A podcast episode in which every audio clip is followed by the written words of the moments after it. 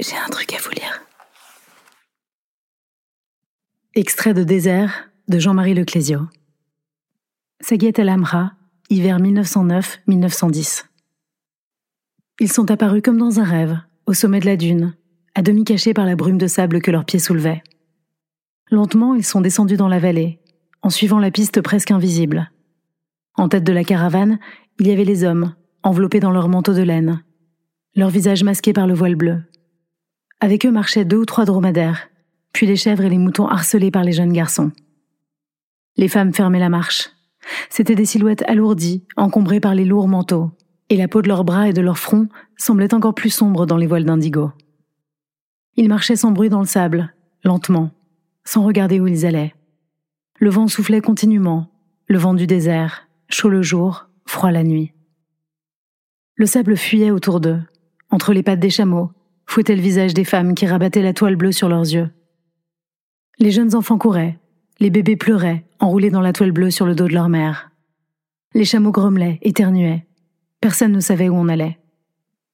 Le soleil était encore haut dans le ciel nu. Le vent emportait les bruits et les odeurs. La sueur coulait lentement sur le visage des voyageurs, et leur peau sombre avait pris le reflet de l'indigo, sur leurs joues, sur leurs bras, le long de leurs jambes. Les tatouages bleus sur le front des femmes brillaient comme des scarabées. Les yeux noirs, pareils à des gouttes de métal, regardaient à peine l'étendue de sable, cherchaient la trace de la piste entre les vagues des dunes. Il n'y avait rien d'autre sur la terre, rien, ni personne. Ils étaient nés du désert, aucun autre chemin pouvait les conduire. Ils ne disaient rien, ils ne voulaient rien. Le vent passait sur eux, à travers eux, comme s'il n'y avait personne sur les dunes. Ils marchaient depuis la première aube, sans s'arrêter.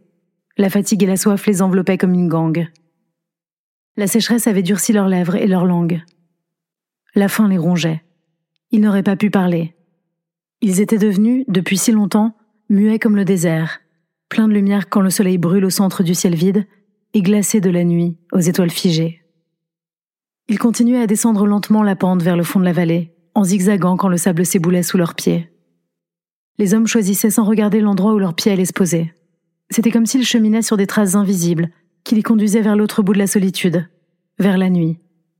Un seul d'entre eux portait un fusil, une carabine à pierre au long canon de bronze noirci. Il la portait sur sa poitrine, serrée entre ses deux bras, le canon dirigé vers le haut, comme la hampe d'un drapeau. Ses frères marchaient à côté de lui, enveloppés dans leur manteau, un peu courbés en avant sous le poids de leur fardeau. Sous leur manteau, leurs habits bleus étaient en lambeaux, déchirés par les épines, usés par le sable. Derrière le troupeau exténué, Nour, le fils de l'homme au fusil, marchait devant sa mère et ses sœurs. Son visage était sombre, noirci par le soleil, mais ses yeux brillaient, et la lumière de son regard était presque surnaturelle. Ils étaient les hommes et les femmes du sable, du vent, de la lumière, de la nuit. Ils étaient apparus comme dans un rêve, en haut d'une dune, comme s'ils étaient nés d'un ciel sans nuages, et qu'ils avaient dans leurs membres la dureté de l'espace. Ils portaient avec eux la faim, la soif, qui fait saigner les lèvres, le silence dur où luit le soleil, les nuits froides, les lueurs de la voie lactée, la lune. Ils avaient avec eux leur ombre géante au coucher du soleil, les vagues de sable vierge que leurs orteils écartés touchaient, l'horizon inaccessible. Ils avaient surtout la lumière de leur regard, qui brillait si clairement dans la sclérotique de leurs yeux.